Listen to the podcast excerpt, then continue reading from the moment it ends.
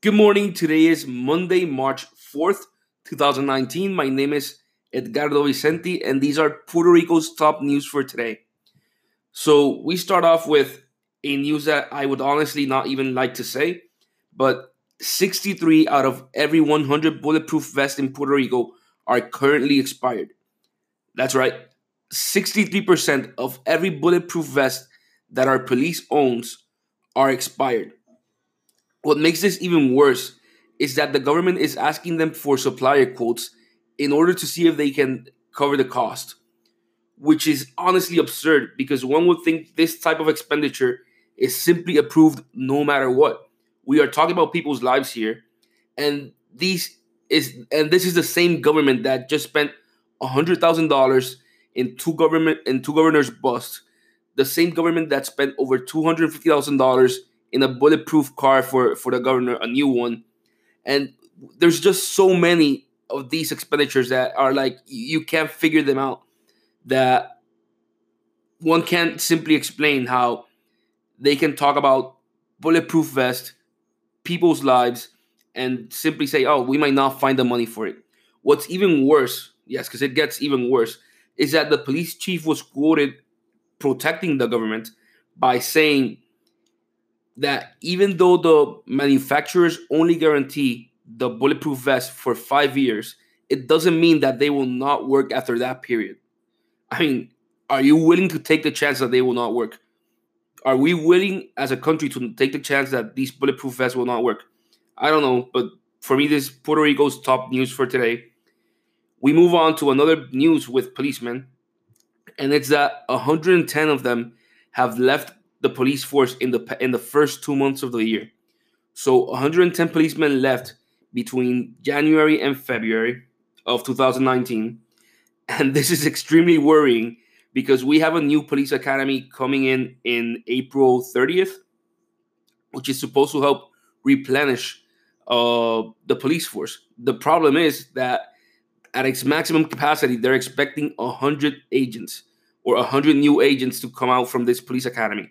So we lost 110 uh, agents in the first two months of the year, and in in a month and a half, in, in, in over a month, we're gonna get we're gonna start training 100 more.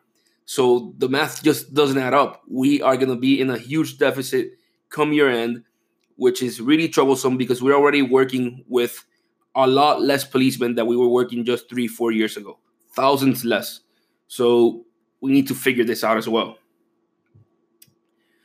Moving on, uh, there's in the legislature they're currently talking about discussing the the civil code and making some amendments.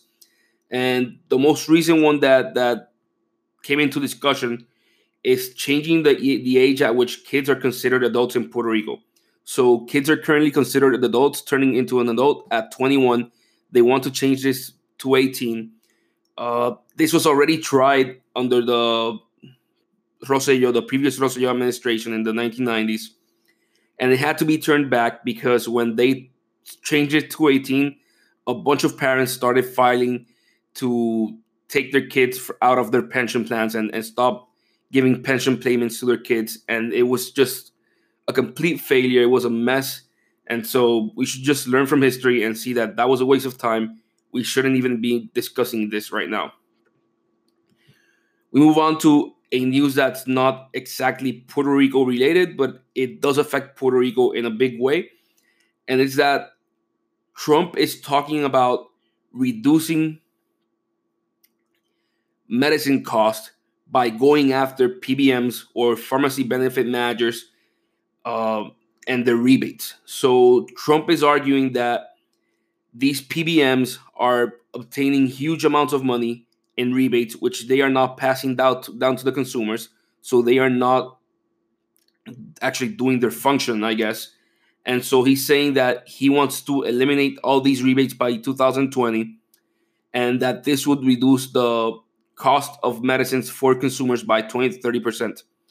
This argument was reinforced uh, by the pharma industry, which testified in Congress saying that they are forced to increase the prices of their medicines because of these rebates. So the pharma industry is saying that they have to give these PBMs such great discounts because of volume and the way that they negotiate because they control the market that they are forced to increase prices in order to maintain prof- profitability but that if these rebates did not exist they could bring pro- they could bring, bring prices down so i guess that's the really the real big if in the equation if trump actually does eliminate the rebates do the far- does the pharma industry actually bring down prices to reflect that new income that they're getting uh, if they do, I think that would be great for the consumers. I don't know. We need to see what, what happens, but this is really something. no, seeing Puerto Rico's healthcare crisis, this is really something that we should be looking at and, and moving forward. Our next news is that last Sunday, Rosselló announced he is running for re-election. Everybody was expecting this. He's running pretty much on a very similar campaign to the previous one, talking about statehood all he can, about the new plebiscite, which he says will run with or without Congress's uh, approval, which is simply absurd because if Congress does not approve of the plebiscite, well, it means nothing. It, it, it, means absolutely nothing, just like all the previous ones, which have not been approved and have done nothing. But it's his way of rallying his troops, rallying the uh, his party for this upcoming electoral season and before all the polls start to come in, see if how favorable he is compared to Rivera Schatz or Jennifer Gonzalez. Our next news affects uh, the Senate, the, the House Majority Leader, Johnny Mendez, who apparently has a legal advisor under contract who was disbarred last November. So Johnny Mendez has under contract this legal advisor who is no longer a lawyer uh, under Puerto Rican law. And his current contract is for $72,000, but he has had over $200,000 in contracts with the current administration. I don't know. Y- you tell me. Uh, but we can't find money for the policemen. But we're hiring disbarred lawyers as legal counsels. Go figure. Um, finally, a positive news, and, and this in, in, in a positive way. 85% of all seeds that are produced in the world pass through Puerto Rico in one point or another during the research and development period. So I think this is really great news for Puerto Rico. It means that research and development has been doing uh, really well here, at least in the seed segment. It, I think it's an example of what we can do with other industries if we put in the right incentives, create the right college programs, and just get out of the way and let the industry boom and not try to regulate it and and mess it up. I think this is a really good news. Whether you like GMOs and seeds and, and, and all these things or not, it's simply an example that it can be done in Puerto Rico and how to do it. Like I said, these were Puerto Rico's top news for today, Monday, March 4th.